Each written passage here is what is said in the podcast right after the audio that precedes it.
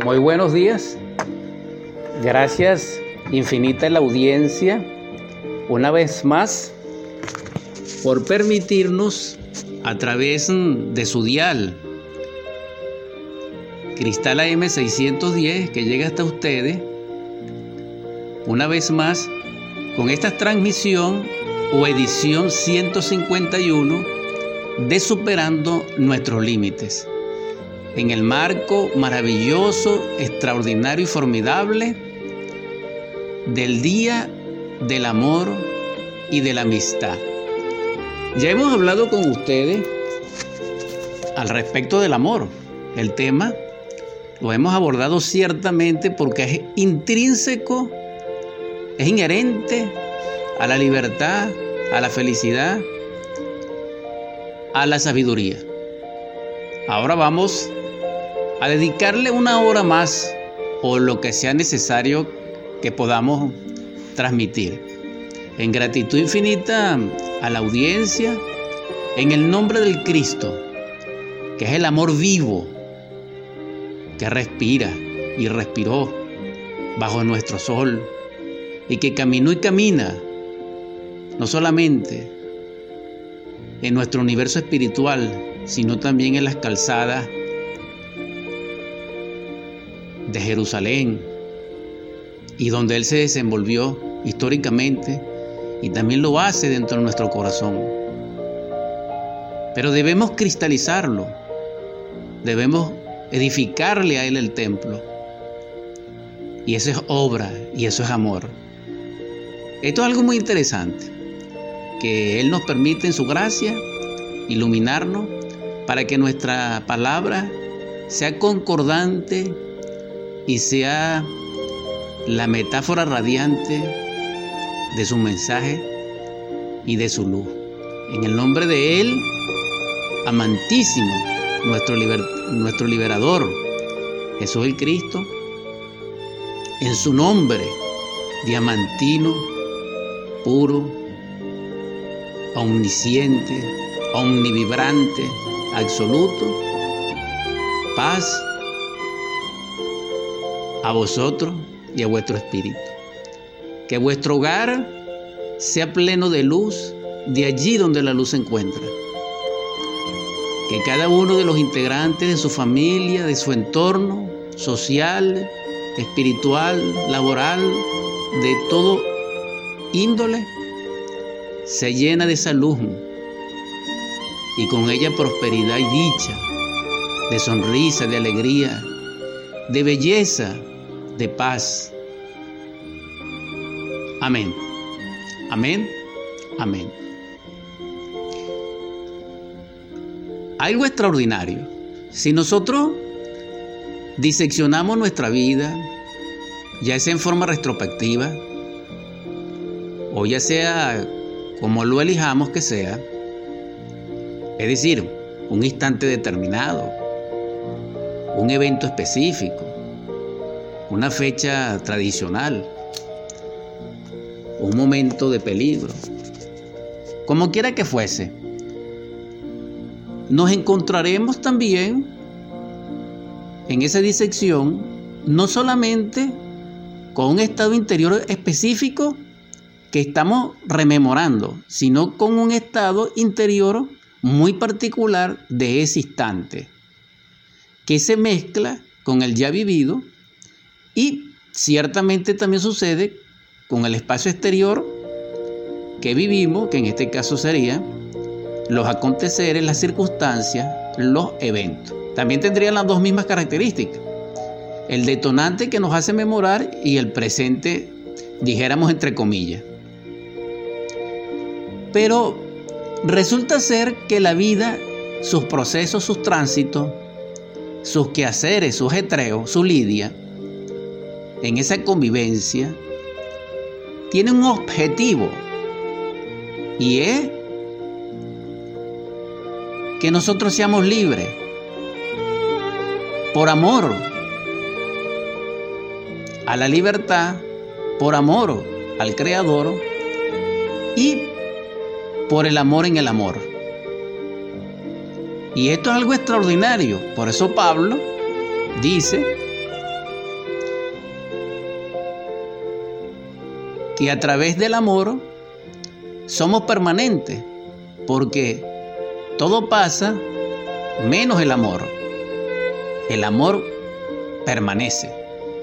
Entonces, el amor tiene el poder en su espíritu de hacer incorruptible el todo y sus partes. Porque ¿qué es lo que hace el amor? Suma las partes y hace una unidad. Esto serían las matemáticas del amor. Uno renuncia al uno y a su multiplicidad y a través del dos se reencuentra en el amor y se transforma en la mitad del uno que unificadamente forman una unidad en el todo. Esto es matemática del amor. Y sale el 3 posteriormente, que es el Hijo. Y así se multiplica y se multiplica y se multiplica el amor. Entonces el amor es multiplicador. El amor es la potencia creadora del logo que en su multiplicidad unitaria unifica lo divergente a través de la convergencia en el verbo, donde él emerge de las tinieblas como un rayo, iluminando las tinieblas y con el verbo, que es el trueno. Extraordinario.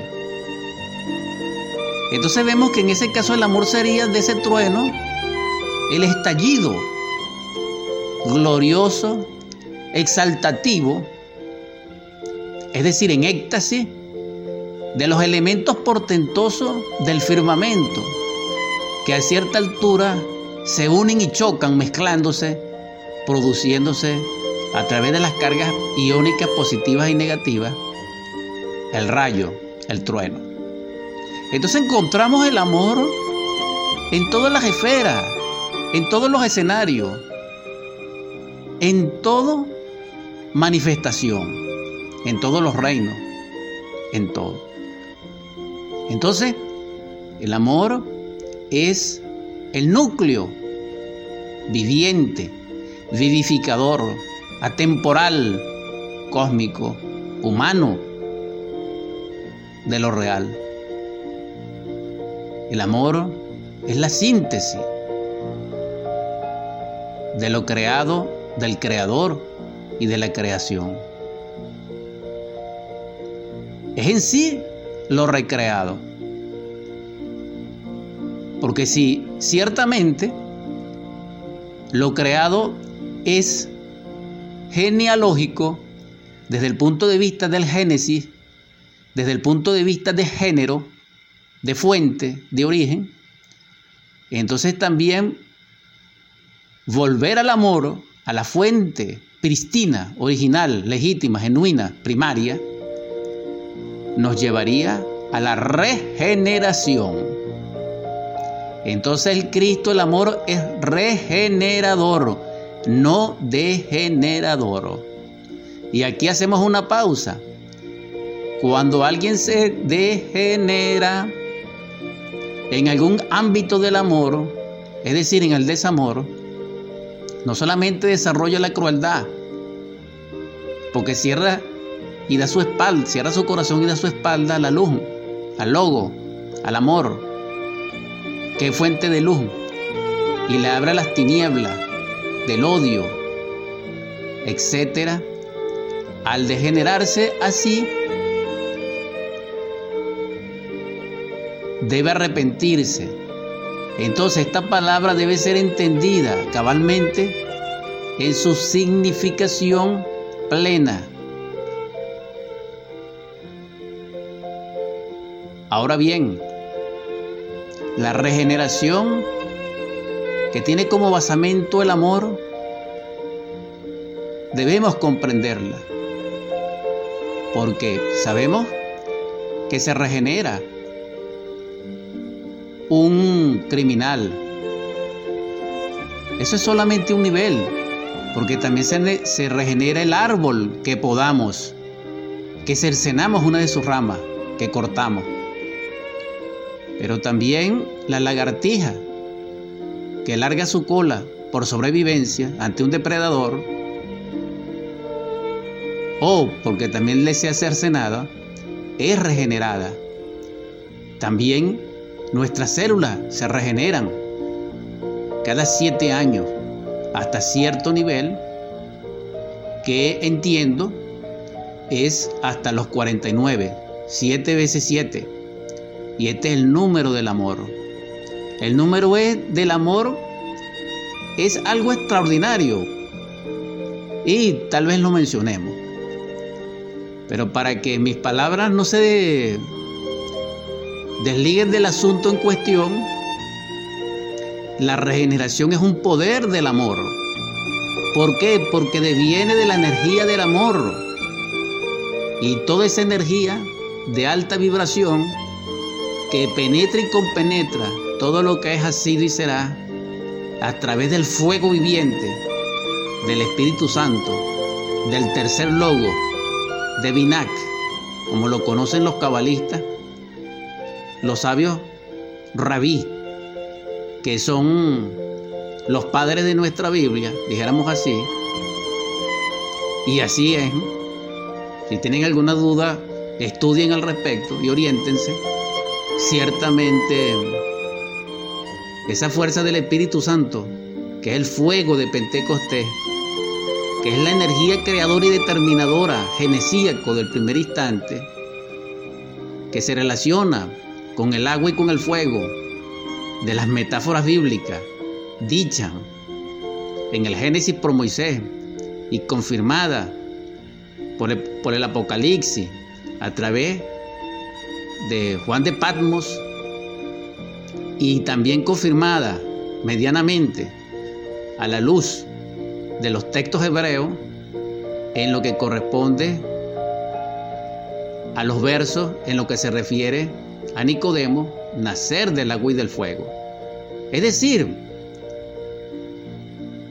esas aguas que son ardientes, que son foáticas,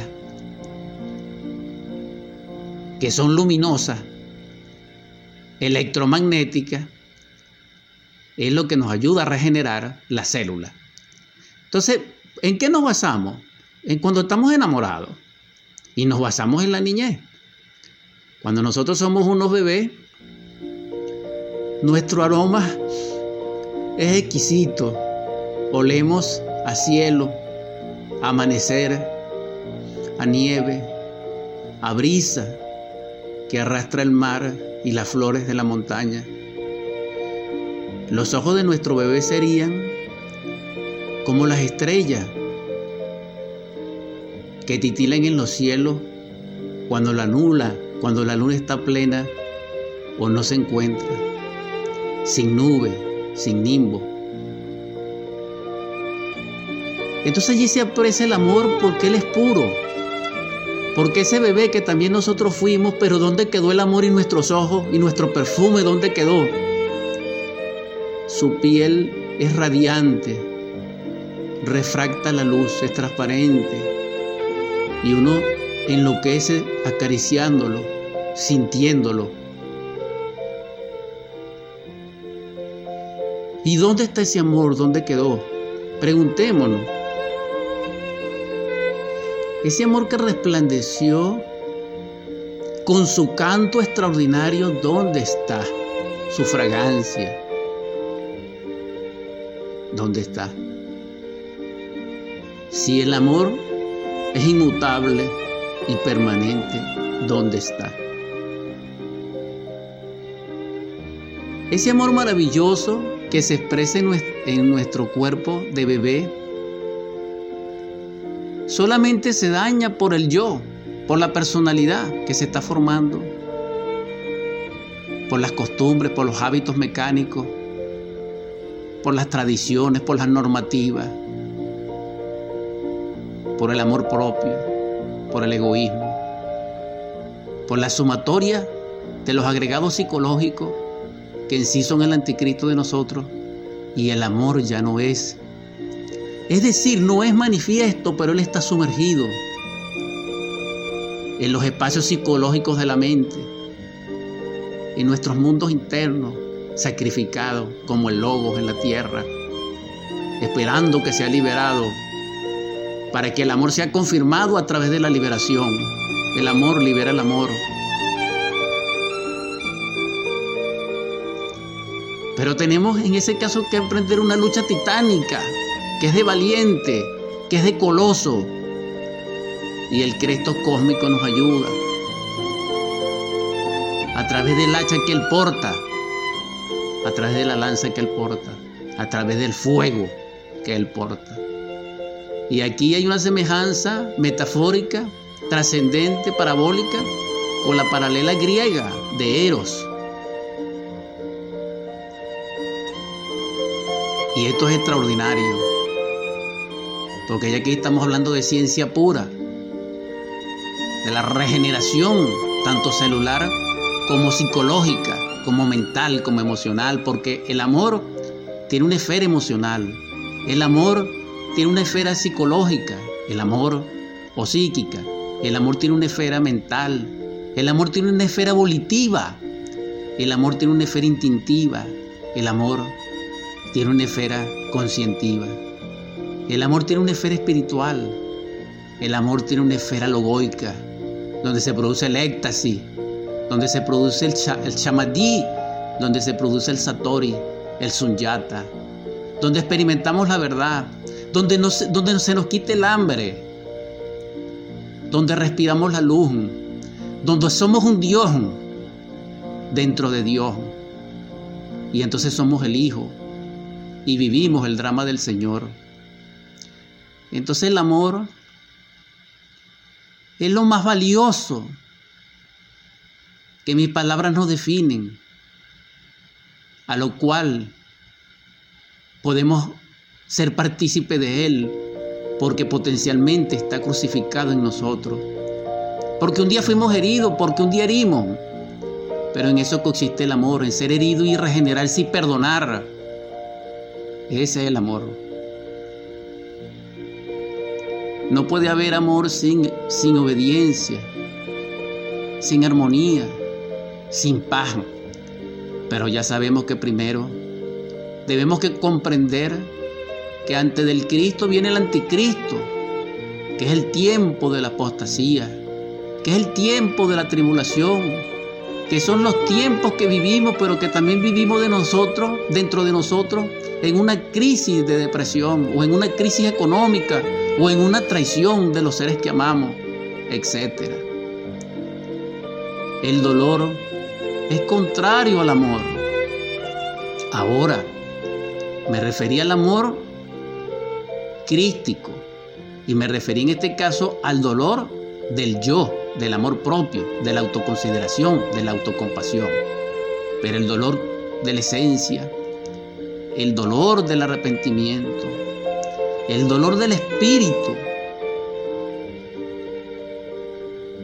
es un estigma para que el lobo nos salve. Es un grito que clama Abba del Hijo, pidiendo perdón para ser salvo. Esto debemos comprenderlo profundamente porque el amor es la ciencia de la ciencia. El amor es el poder del poder. El amor es la fuente de todo. Y nosotros podemos ser partícipes de él porque, repito, está en estado potencial dentro de nosotros, porque es la esencia que se encuentra embotellada en el yo. Y a través de ella podemos conectarnos, actualizar y regenerarnos y tener la dicha de amar.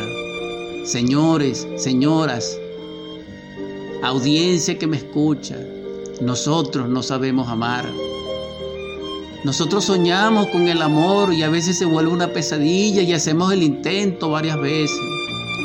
Y nos rompen el corazón y nosotros rompemos corazones. Y rompemos juramentos y pactos y compromisos. Y nos rompen a nosotros. Y dejamos los hijos abandonados con su corazoncito roto. Esto es doloroso. Esta es la humanidad. Pero tenemos la posibilidad de transformarnos profundamente. en rectitud, rectificando, corrigiendo. Vivir para amar, no amar para vivir.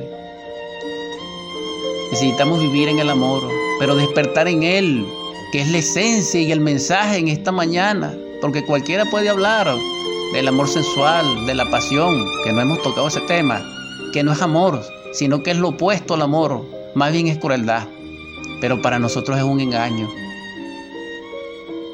A mundo, ¿cómo estamos nosotros en el estado en que nos encontramos? A mundo. O como dice el Apocalipsis, ay, ay, ay de los moradores de la tierra, porque descendió de lo alto el Hijo que simboliza el amor, y lo rechazaron y los crucificaron y lo escupieron. No quisimos el amor, al amor le dijimos que no. Y entonces los príncipes nos dan como opción y el intelecto nos da como opción la mente, el razonamiento, el vicio. Y nosotros dijimos que sí. Ay, ay, ay. Despertemos en el amor. No soñemos más con Él. Liberémoslo de la esclavitud. Liberémoslo de la prisión de la mente, del instinto, de la lujuria y del dragón.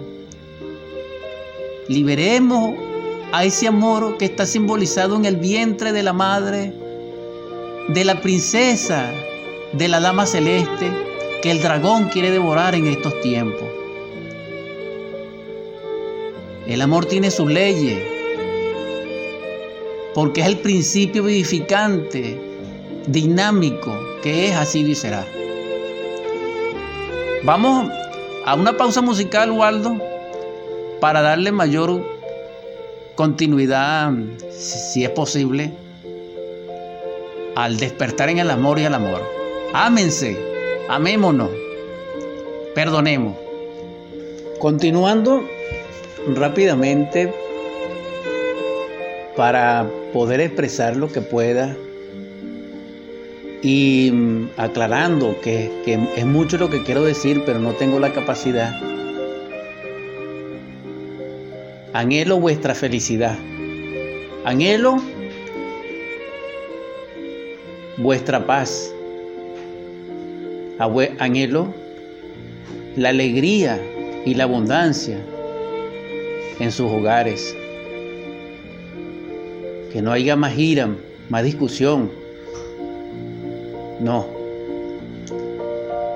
Y en ese anhelo continúo compartiendo con ustedes la edición 151 de Superando nuestros límites en el amor. Anhelo que despierten la exhortación para edificación y dignificación de nuestra vida. Es primero despertar en el amor, porque nosotros no sabemos amar, porque nuestra esencia que emana del ser, que sí es amor y que sí sabe amar y que sí reconoce el amor y que sí responde al amor, se sumergió en nuestra subconsciencia por el error, por los hábitos, por las costumbres, por las tradiciones, por las normativas, por las, programaciones educacionales subjetivas del ego, de la raza, etcétera. Formamos una personalidad falsa y surgió el ego y sustituyó nuestra vida. Y nosotros pensamos que somos Él, pero no somos. Y este programa les invita a comprender que el ego no somos nosotros. El ego es el yo que ha cautivado nuestro real ser interior profundo en su manifestación de esencia primaria como humano. Y en ese acondicionamiento, en ese sopor, en esa hipnosis, en esa subjetividad, creemos y soñamos que amamos. Y damos cursos sobre el amor, pero soñamos con Él, porque nuestra vida es un sueño y debemos despertar a lo real. Debemos de darnos ese shock, ese recuerdo de sí.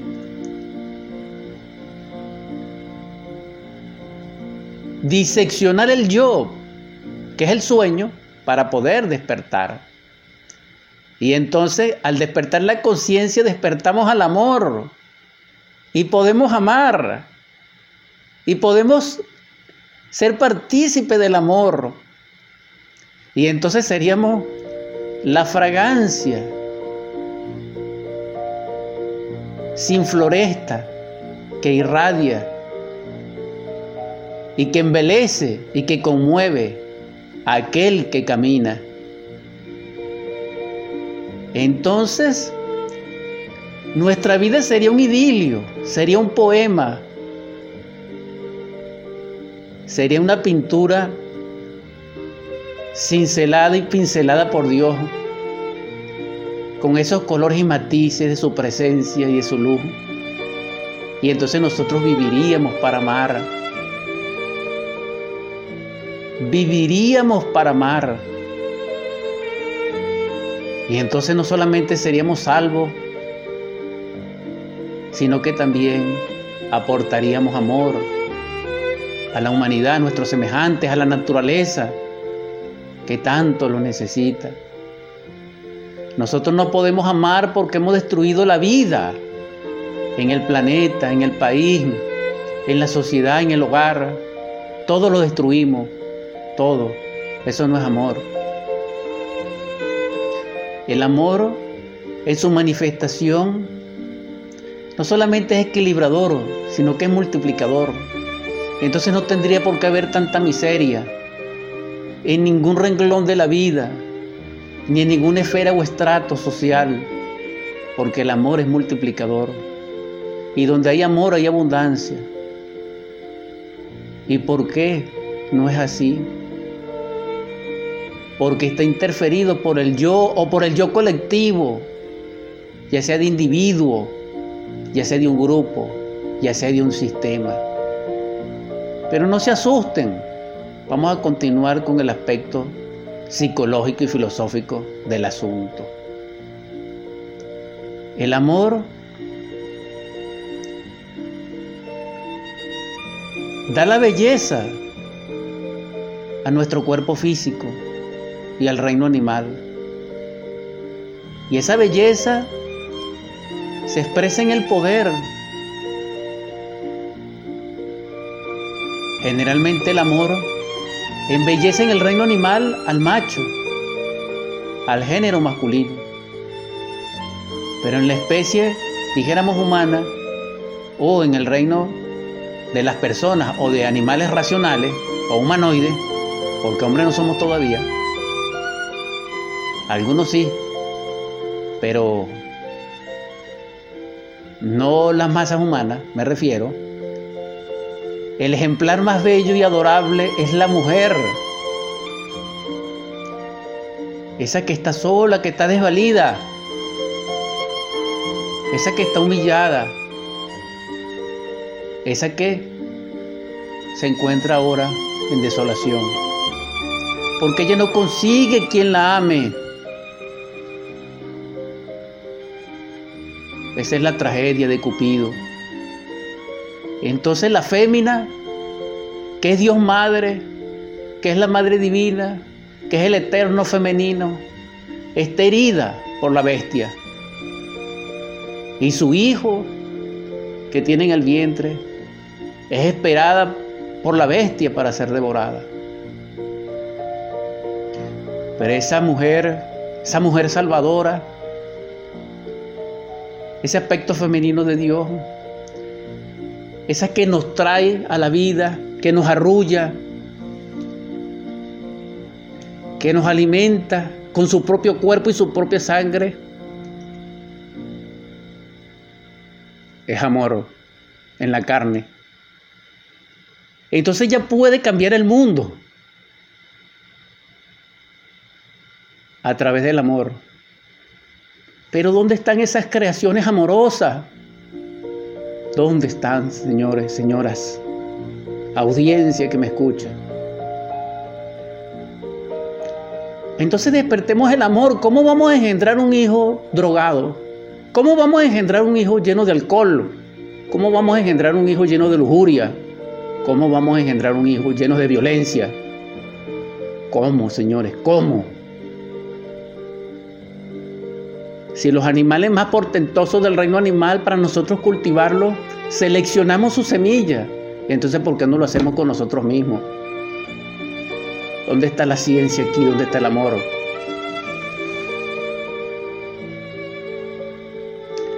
¿Dónde está la justicia? ¿Dónde está la inteligencia? Entonces debemos rescatar el amor, pero primero tenemos que despertarlo en nosotros. ¿Cómo? Con la conciencia, porque la conciencia es amor. Amor es ley, pero amor consciente. El degeneramiento de la raza a través de los vicios, a través del ego y a través del anticristo y de la ciencia materialista nos ha alejado del amor. Y lo que ha desarrollado es el amor propio, que es la fuerza anticrística. Porque el amor crístico, el amor verdadero, el amor puro, el amor que es el amor, no es del yo. El yo no sabe amar. No, no tiene acceso a Él, no. Porque el yo no le gusta sufrir. Porque el amor, porque el amor del yo es placentero. Es de interés. Y ese amor no existe verdaderamente.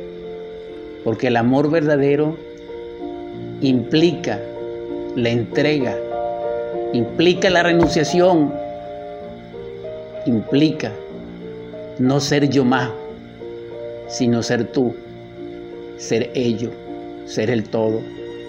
Entonces al, aniquilar la individualidad, al aniquilar el yo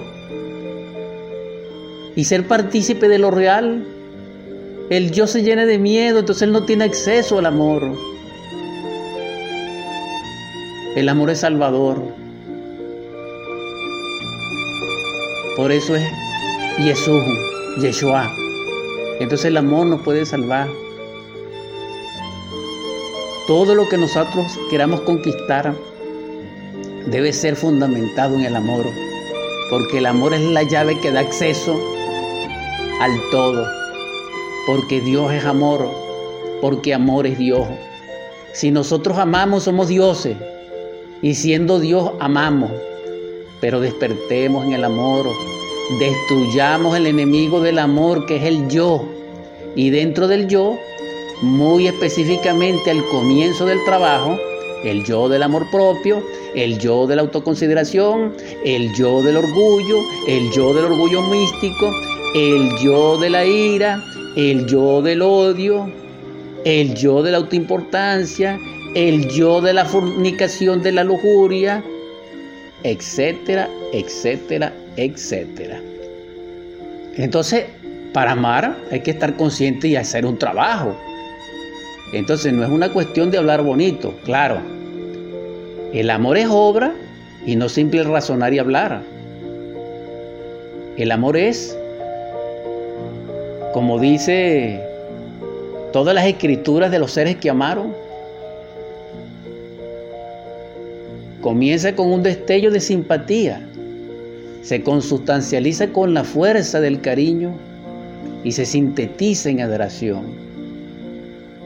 Para amar se necesitan dos seres, uno que ama más, uno que ama mejor.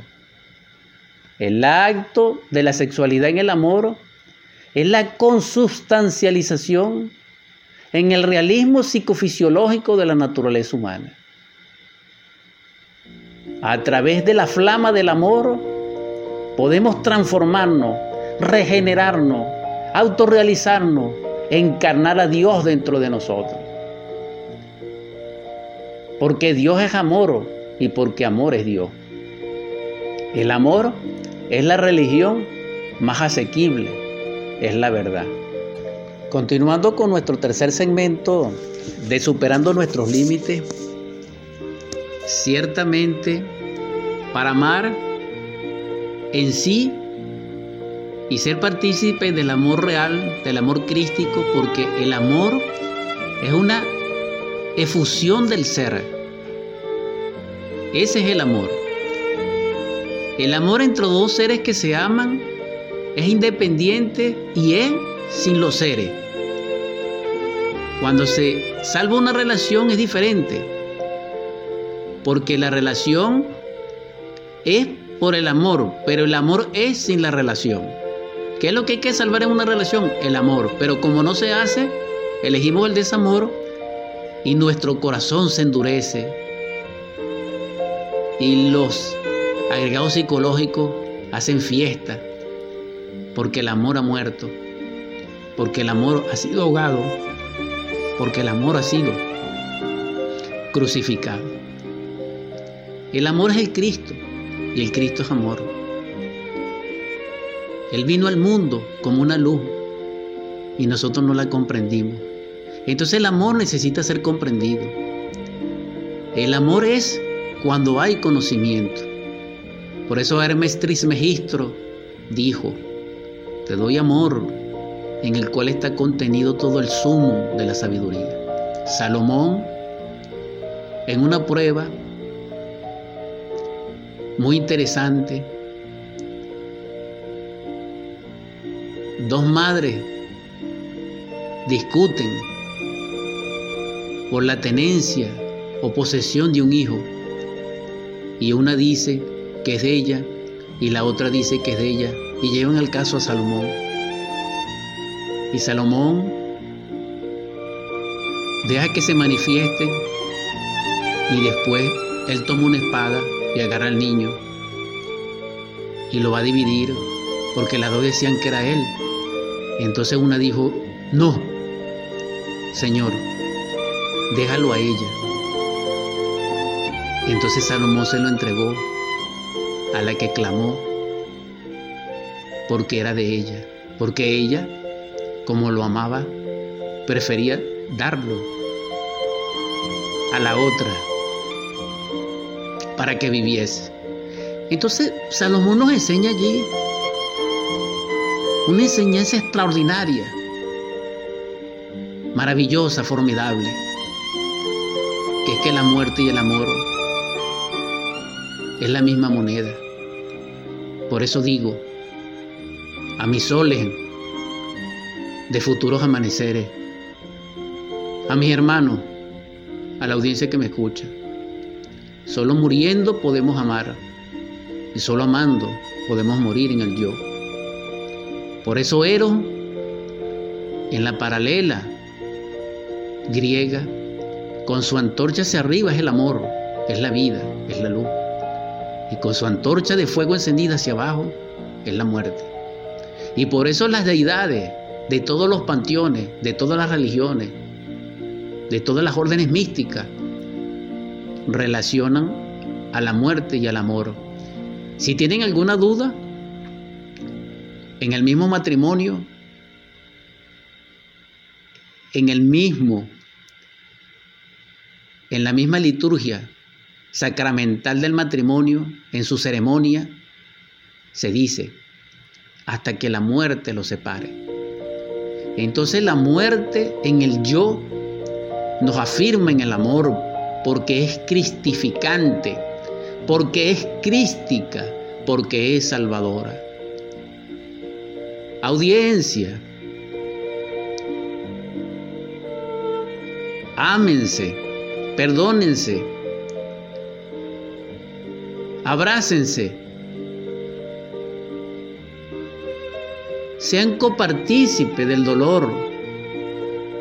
Agarren la cruz de vuestro amor, de vuestra madre, de vuestro amado. Y háganla una con la suya para que el Cristo también haga eso con nosotros.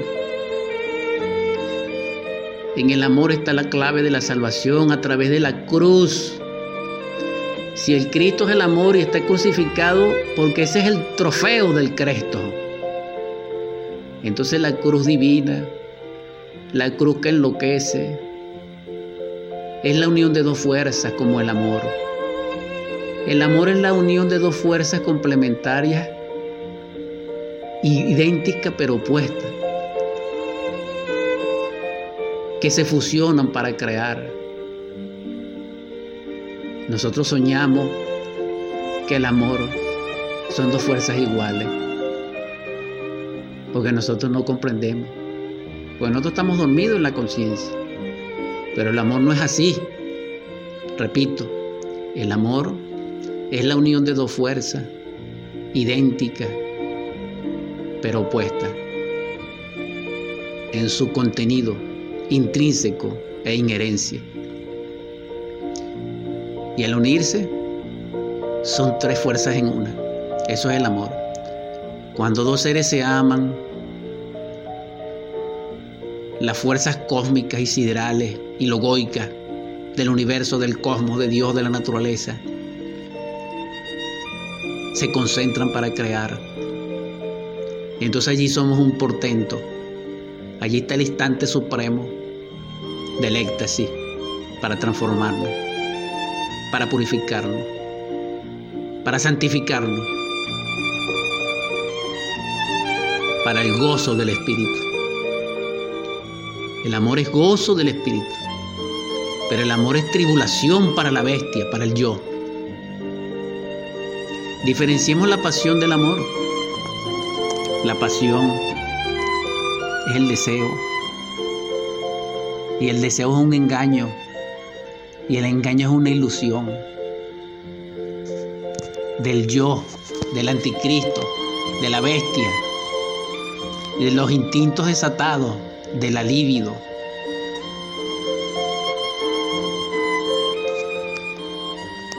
Anhelo que Dios nos permita en su gracia que despertemos en el amor. Pido perdón a todos los seres que ofendí, a aquellos que lastimé, en mi locura de existir, en mi ignorancia de ser sin querer queriendo. Porque solamente con el arrepentimiento y el perdón podemos amar despertando en el amor. Ya que alentamos la vida, podemos transformarnos, pero despertemos en el amor. Luchemos por nuestros semejantes, Sirvámosle a nuestros hermanos. Vivamos el Evangelio crístico cuando dice, niégate a ti mismo, toma tu cruz y sígueme. Pero muy especialmente cuando dice, pon tu otra mejilla, da también el vestido y camina con él dos millas, dos lenguas dos kilómetros o el doble de la distancia que quiera. También dice el Evangelio, paga el que le debe, al tributo tributo, al honor honra, pero debemos amar.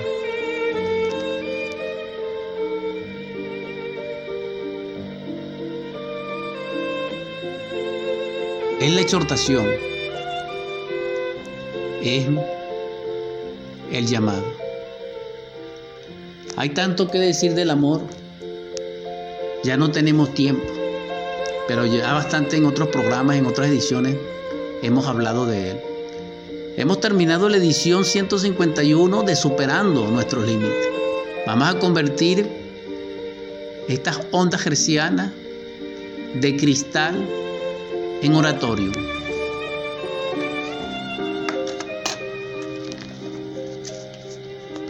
El nombre del Cristo, por la caridad universal y de acuerdo a la ley, a ti, Logos Divino, que eres nuestro amor,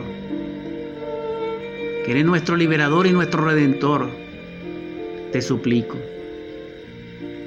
que en la gracia de tu misericordia, doquiera haya enfermos y halles de dolor, derrame sobre ellos tu espíritu de sanación y de vida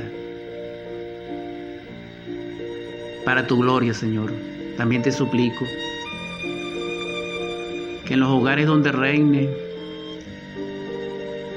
la miseria, la carestía, el hambre, la desolación, derrame sobre ellos tu espíritu de riqueza, de prosperidad, de abundancia. Señor, te ruego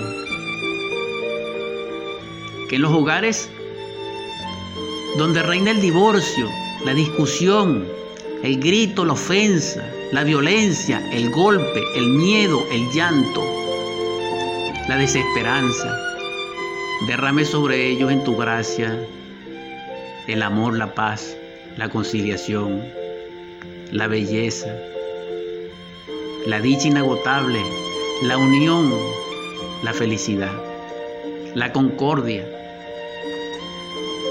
el beso santo, el ósculo, el abrazo mutuo.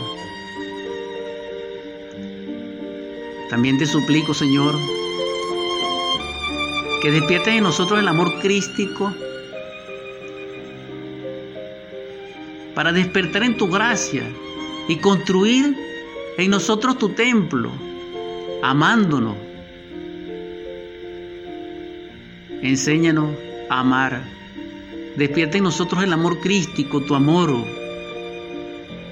para orientar a nuestros jóvenes, para jugar con nuestros niños, para proporcionarles belleza, para dar la vida por nuestra amada, para que nuestra amada dé la vida por su amado para llenar el mundo de amor y de luz, para acompañar y sanar a nuestros ancianos, para escucharles, para reír con ellos, para sacarlos del ayer, de su soledad. También te suplico, Señor, que consuele nuestro dolorido corazón de los seres que amamos que se fueron. Y muy especialmente consuela el amor de nuestra Venezuela que los llora. Y restauranos, Señor, en la paz. Por cierto, ayer me llevé la alegría de que una de mis hijas regresó. Gracias a Dios y al Cristo que se lo permitió. También suplico, por último, que nuestros príncipes, en ellos derrames tu amor y tu sabiduría. Amén, amén.